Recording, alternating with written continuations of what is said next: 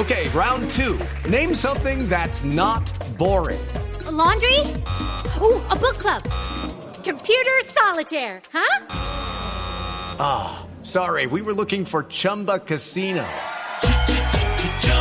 That's right. ChumbaCasino.com has over 100 casino style games. Join today and play for free for your chance to redeem some serious prizes. ChumbaCasino.com. No purchase necessary. Full prohibited by law. 18 plus terms and conditions apply. See website for details. El padre Alberto Linero es periodista y también está en Mañanas Blue. 6 de la mañana, 40 minutos. Nací en Santa Marta, una ciudad ah, pequeña en la que casi todos nos conocíamos y teníamos una relación marcada por la confianza. Cuando alguien se presentaba, enseguida los demás preguntaban de quién era hijo o de qué familia era, porque las relaciones se tejían desde una historia compartida que generaba tranquilidad por saber con quiénes nos estábamos relacionando. Los vecinos eran casi familiares con los que se compartían todos los hechos de la vida cotidiana. Por eso me dejó impresionado los resultados de la encuesta liderada por la Agencia de Estados Unidos para el Desarrollo Internacional en el marco del programa de Alianzas para la Reconciliación.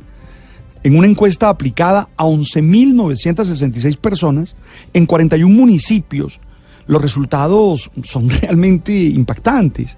Mira tú que el 73% de los encuestados no confía en sus vecinos.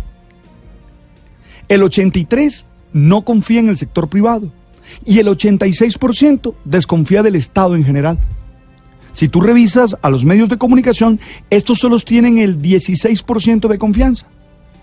Aún más, el 34% no confía en los partidos tradicionales, el 30% tampoco confía o apenas confía en los movimientos sociales y el 27% es el que confía en los sindicatos. Las instituciones que se han presentado como las que más confianza generan también tienen unos indicadores muy bajos. Me refiero a la iglesia, al ejército y a la policía.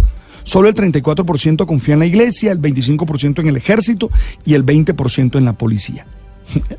Conclusión, no se confía en nada ni en nadie.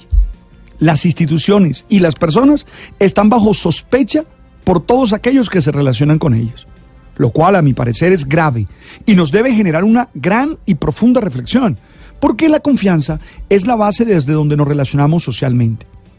Oye, quiero decirte que yo particularmente entiendo la confianza como esa certeza que tenemos de que la otra persona no nos va a dañar de manera deliberada, que la otra persona cumple lo que dice y muestra con acciones su compromiso con los valores que expone. La encuesta me deja preguntas que quiero hacerles a ustedes también. ¿Por qué tanta desconfianza? ¿Cómo sostener relaciones sanas y funcionales en medio de esa desconfianza? ¿Cómo vivir un proceso de reconciliación, de paz, con semejante situación? Creo que los resultados de esta encuesta pueden explicar también la situación de violencia y de polarización que constantemente tenemos en las calles y aún en las redes.